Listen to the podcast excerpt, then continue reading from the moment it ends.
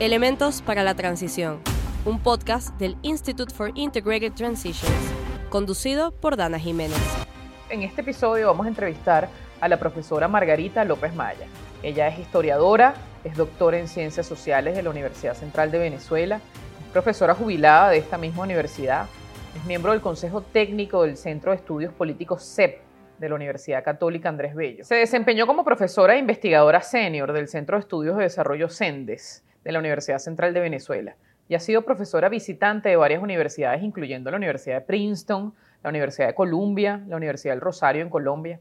Fue también fellow del Wilson Center, así como editora de la revista venezolana de Economía y Ciencias Sociales.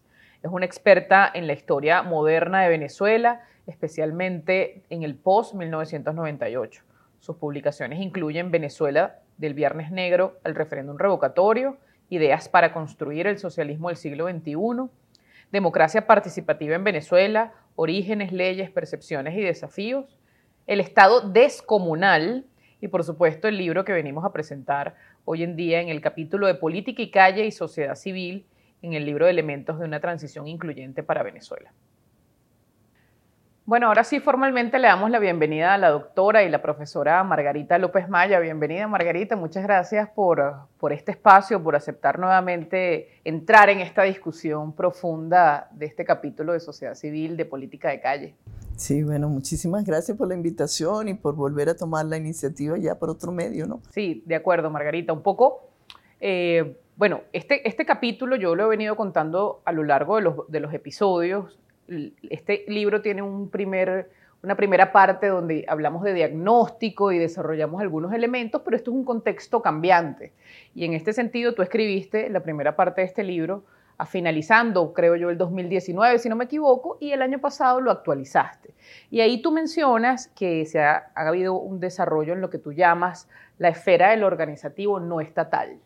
Quisiera que nos empezáramos por ahí. Eh, cuéntanos un poquito qué opinas de eso. Vamos a desarrollar un poquito qué significa la esfera del organizativo no estatal y cuáles son esos cambios que hemos visto desde el 2019 hasta ahora. Bueno, mira, sí, ciertamente yo, el, primer informe que se hace sobre las organizaciones sociales se hace a mediados del 2019. Yo, a, mí me toca, digamos, dentro del proyecto de investigación, a mí me toca todo lo que es la esfera de lo, de lo organizativo que no es estatal. Es decir, lo que muchos llaman la sociedad civil, pero que en Venezuela, digamos, este, muchos actores sociales no se identifican con ese término, por eso yo lo uso poco. ¿no? Eh, eh, hay un grupo que sí, que se siente sociedad civil, pero en Venezuela la inmensa mayoría de la sociedad este, se, se expresa eh, hacia las autoridades a través de la calle, por ejemplo. Esa es la inmensa mayoría. Entonces, yo hablo de la política de la calle, porque es que es desde ahí donde la gente se, le habla al, Estado. Y eso tiene que ver con la falta de instituciones de comunicación entre sociedad y Estado. Y hay otros que por sus posiciones ideológicas, su historia, ellos les gusta que los llamen organizaciones populares de base. ¿No? Ellos no se sienten parte, porque en Venezuela la polarización también polarizó el término de sociedad civil. Y hay otros que se sienten orgullosos de ser sociedad civil y que son generalmente organizaciones de clase media, profesionales, intermedias, en fin. Entonces, esa, eh, cuando yo hago el primer informe en el 2019, este, todavía los actores políticos, los partidos políticos estaban mucho más visibles que esas organizaciones y las estaban conduciendo, vamos a decirlo así.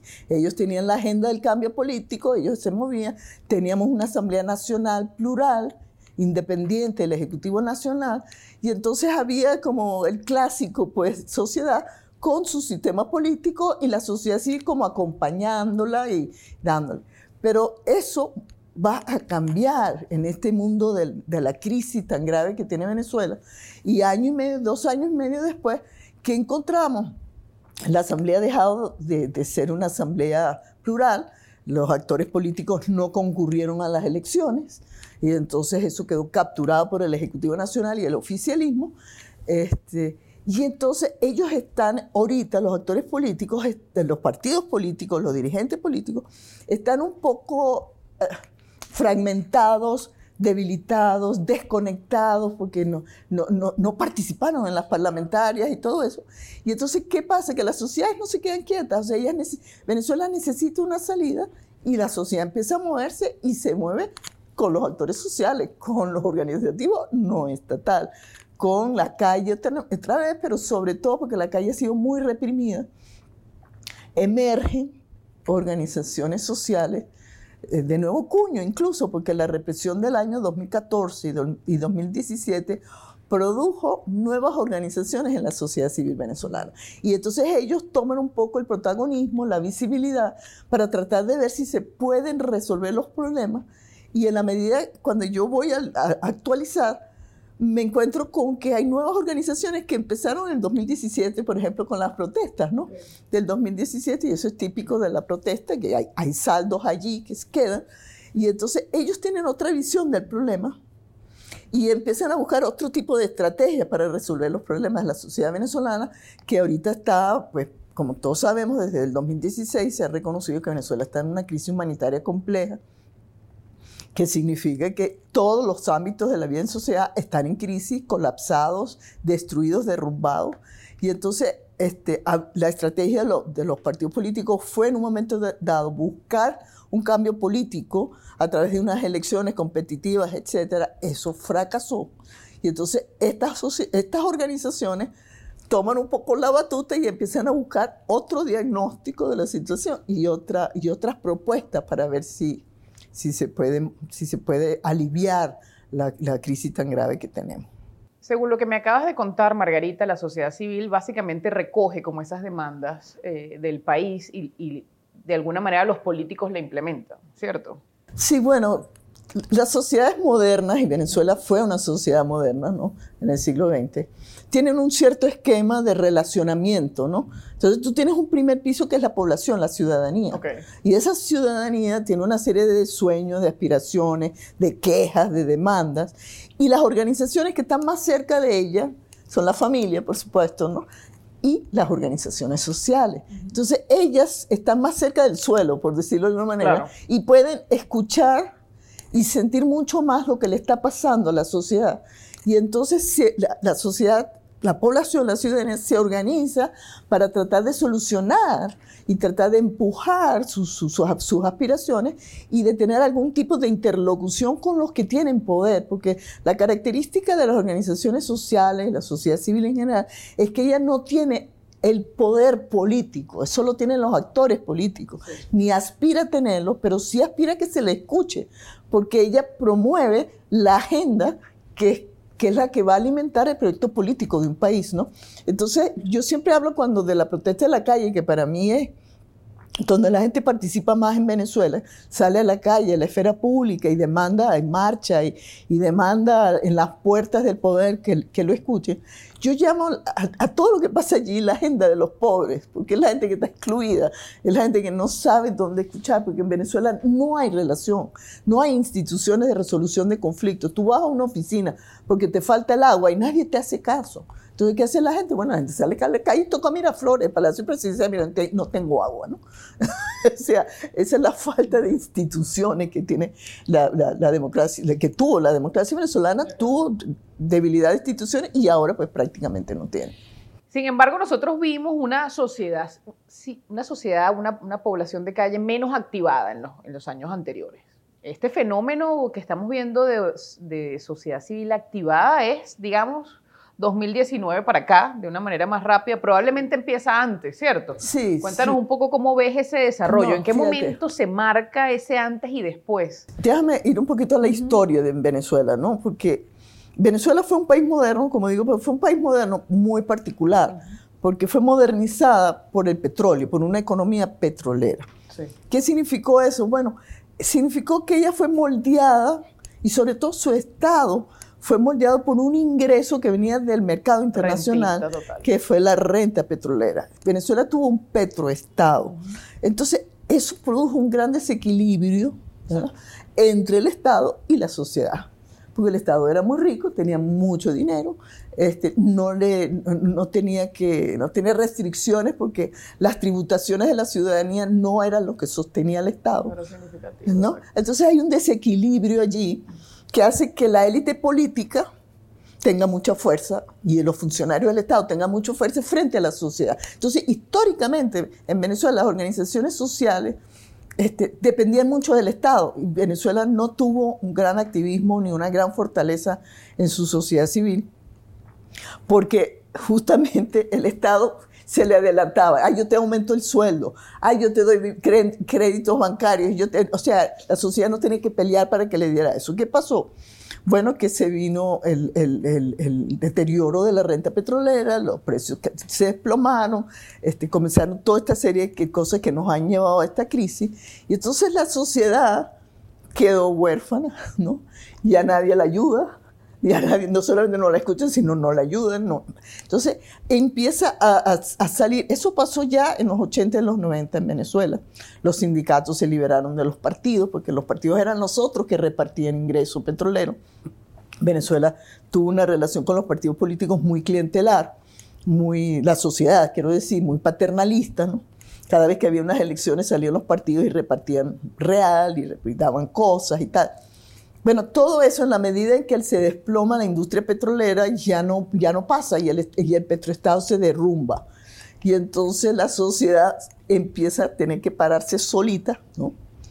A luchar para que se le escuche, a luchar por lo que ella quiere. Y entonces la autonomía, que es el concepto, el otro concepto muy importante de la sociedad civil, comienza a ser una realidad en Venezuela esa autonomía es mucho más tiene que ser mucho más fuerte ahora, porque ya el Estado no te, ya no te apoya, ya no te ayuda, ni materialmente, ni, ni su concepción es la de ayudarte, porque el, el, Estado autoritario que tenemos en este momento es un Estado que cree que la sociedad, eh, eh, eh, absorbe a la sociedad, a las organizaciones de la sociedad, para que ellas hagan las políticas que él decide, ¿no?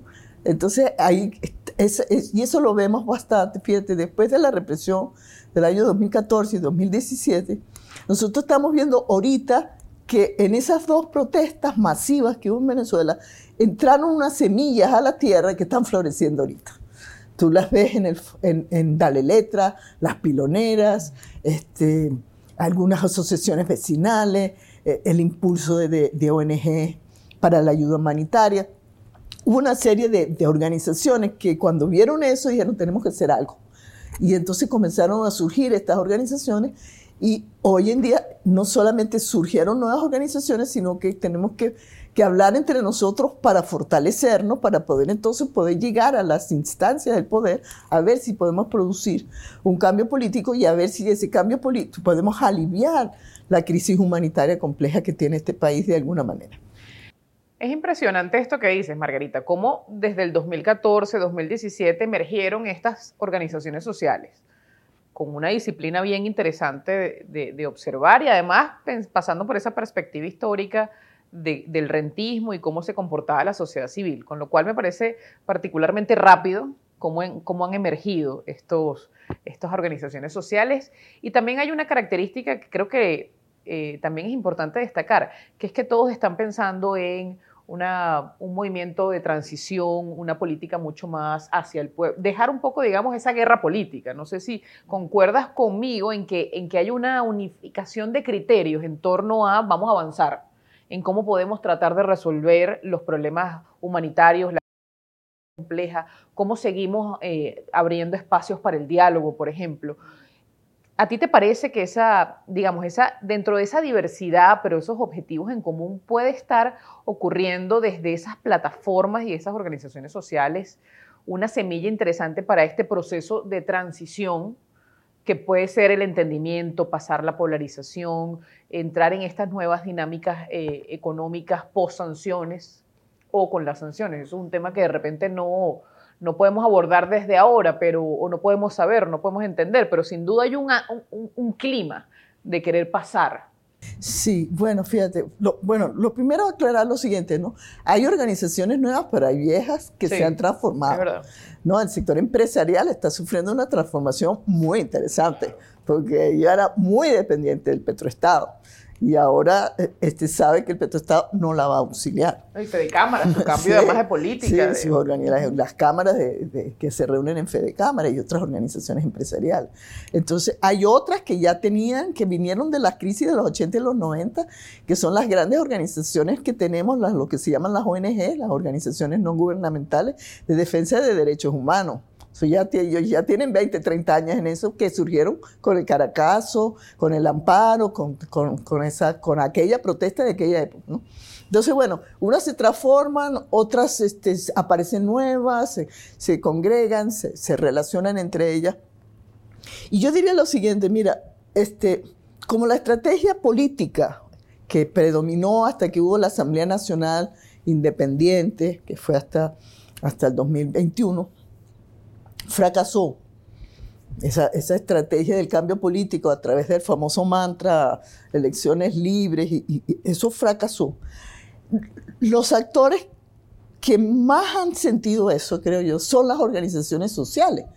Porque, porque un poco los, partidos políticos se quedan como que están como perplejos. Bueno, fracasamos y ahora qué hacemos. O sea, tenemos que inventar otra, otra cosa, ¿no? Pero eso, estábamos apostando a eso y eso se derrumbó. Y entonces tú tienes la culpa, no, la tienes tú, no, que no. Bueno, en fin, están en eso están en eso. Pero las organizaciones sociales dicen, bueno, nosotros no nos podemos detener, aquí la gente se está muriendo de hambre, aquí hay una pandemia, no entran las vacunas, aquí este, necesitamos ayuda humanitaria, aquí podemos tener una guerra con Colombia, o sea, hay una cantidad, los presos políticos, en fin, hay tantas cosas.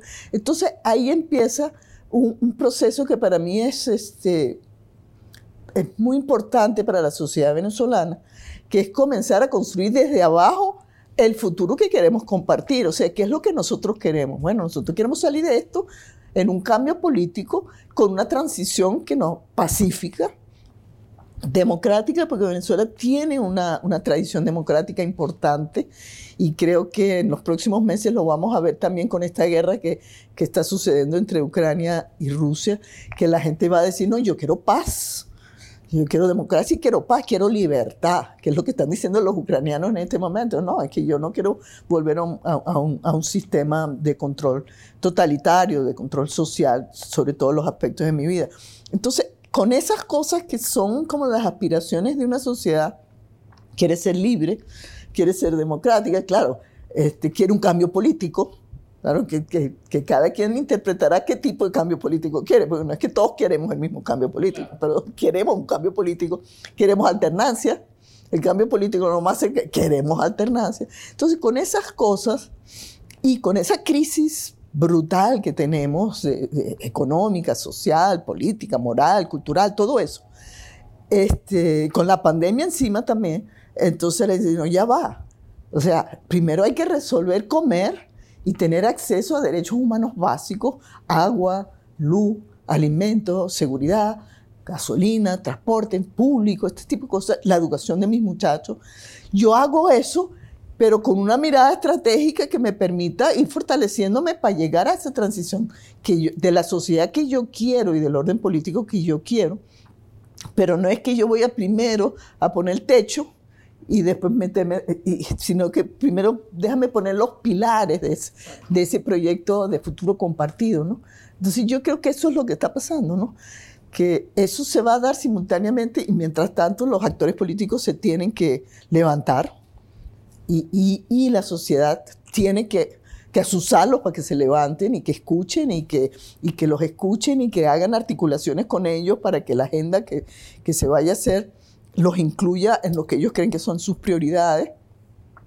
Pero eso ya es, un, ya ese es otro proceso, ya no es el, elecciones ya, ¿no? Sino que ahora es gradual, quizás me tengo que sentar a conversar por, por las vacunas con, con, ciertos funcionarios del gobierno, con otros me tengo que sentar a, a, conversar sobre el problema de la luz en, el, en, los municipios donde yo soy alcalde, donde yo soy este, gobernador. Este, de repente tengo, también tengo que abrir una mesa para ver si podemos abrir las guarderías o tenemos que abrir la, educación pública. Esto que se hizo con las vacunas, que fue sumamente importante, eso fue una iniciativa articulada entre partidos de la oposición, organizaciones de la sociedad civil y el gobierno que aceptó finalmente dejar entrar de, las vacunas de la Organización Panamericana de la Salud. Y entonces, bueno, ya, ya el proceso ya va por como la mitad de la población ya ha sido vacunada. Ese tipo de cosas pareciesen ahora que son la nueva manera de buscarle la vuelta para, para, para, para que lleguemos al umbral de la transición que queremos. Sí, bueno, y algunas soluciones puntuales a la crisis, digamos, que no puede esperar y que ya, ya tiene muchos años. Una, yo quisiera eh, hacer esta, esta pregunta un poco provocativa que seguramente nos va a ayudar a una segunda entrevista, porque esto hay que ir evaluando, lo creería yo constantemente, pero tú, Margarita, ¿cómo ves a estos líderes? ¿Cómo ves a estas organizaciones sociales? ¿Cuáles son estas expectativas que pueden tener en cuanto a, a, participación política en cuanto al futuro, digamos. ¿Cómo ves a estos líderes y a estas organizaciones en el futuro? Bueno en el, bueno, en el trabajo que nosotros hemos hecho de seguimiento de las organizaciones, la impresión que tengo yo es que esto es un camino que se, que se está haciendo. O sea, no hay, o sea, al principio había la idea esto, nosotros somos modernos, queremos volver a la modernidad, queremos volver al, al, al, al, mundo occidental, queremos volver a ser democráticos y no sé cuánto, ¿no? Pero en la medida que tú vas avanzando, digo esto porque en el esquema occidental de la democracia representativa, la sociedad civil se repliega, digamos, y deja a los actores políticos este, que hagan las propuestas de, de, de, de proyecto de país, ¿no? Y que tomen las decisiones fundamentales, ¿no? Pero en la medida en que eso avanza y los proyectos y, los actores no respondan, los actores políticos, si los partidos políticos siguen fragmentados y debilitados, nosotros vamos a ver una experiencia interesante en Venezuela de cómo se van a reunir los actores sociales, cómo se van a politizar actores sociales este, o, o movimentalizar algunos partidos políticos para ser exitosos. Y recuerden que la constitución nuestra es una, es una democracia participativa, de manera que tiene todos los, mm, los, canales para que eso suceda. ¿no? Yo le he preguntado a, algunos dirigentes de estas organizaciones si tienen aspiraciones políticas y la verdad es que yo no las encuentro. O sea, ellos han sido muy tajantes en decir que ellos quieren ser la pata de la mesa en una negociación hacia un cambio político, que ellos no se quieren sentar en la mesa, la mayoría dice que no se quieren sentar en la mesa, pero si quieren ser atendidos, escuchados y digamos, y estar, estar allí, porque ellos son profesionales, o sea, ellos son los que pueden asesorar a los doctores políticos en las propuestas, ¿no?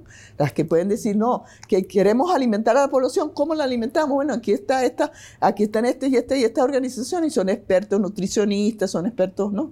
Este, en estas cosas, bueno ellos quieren estar allí, es que se les escuche, este, que se tomen, que, se incorporen sus peticiones a la agenda.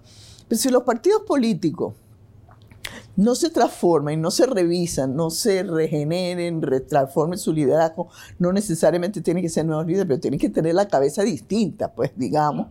Este, en esa medida, algunos de ellos se van a ver forzados a sentarse a la mesa. De hecho, fíjense, creo que el caso, y con eso creo que es bastante ilustrativo, el único caso donde siempre me dicen, nosotros sí nos queremos sentar en la mesa, son los empresarios. ¿Por qué lo dice? Bueno, porque dicen que los partidos políticos no nos representan, jamás defienden nuestros intereses como empresarios, nunca, no, nunca hablan de nuestros problemas como empresarios, entonces nosotros sí nos queremos sentar en la mesa. Entonces, así como dicen ellos, bueno, más adelante algunos sectores profesionales de clase media, de repente los médicos dicen, no, mira, o resuelve el sistema de la salud pública o yo me quiero sentar en la mesa, ¿no? Y entonces, bueno, eso, eso es lo que hay, ¿no? Entonces yo creo que estas cosas yo no las avisoro sino como un camino que ojalá este, cree, cree las bases de una sociedad moderna más democrática que la del pasado, con unos, con unos pilares más fuertes que no se sustente en lo que el, el Estado le daba, sino que se sustente en lo que ella produce, en la riqueza que ella produce como sociedad y en unas relaciones este, de convivencia pacífica con principios de tolerancia, de pluralismo y de, y de alternancia, que es lo mínimo.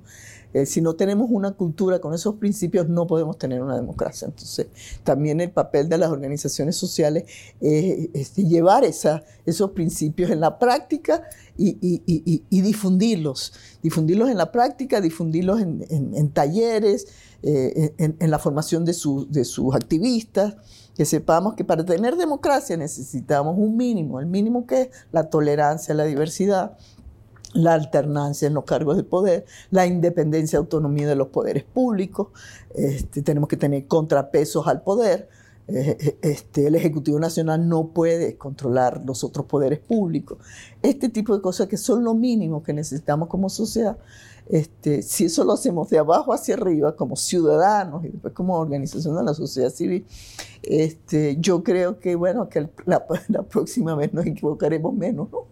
Muchísimas gracias, Margarita. Esta es la primera conversación, creo yo, de, de varias que vamos a tener con respecto a este tema de la evolución de la sociedad civil y de lo que está pasando, de este proceso de transformación. Estamos, sin duda, en otro momento eh, distinto además al del 2002, al del 2014, al del 2017, con lo cual es muy interesante seguir observando esto, además de, desde la perspectiva histórica, social, lo que va a ir pasando. Entonces, bueno, muchísimas gracias por acompañarnos en este espacio. Margarita nos ha mostrado durante toda esta entrevista que hay un pluralismo nuevo dentro de la sociedad civil, hay una rigurosidad en una evolución en los últimos años. Se puede además determinar que hay periodos desde el año 2017, 2014 y una evolución muy específica del año 19 hasta, hasta, hasta la fecha de esta entrevista 2022. En este sentido, consideramos que es muy importante seguir hablando, seguir motivando a la sociedad organizada a reunirse, a conversar esto como parte de los elementos de una transición incluyente y democrática en Venezuela. La sociedad civil no puede estar por fuera de un proceso de transformación político, transformación económico y transformación de seguridad y en todos los aspectos del país.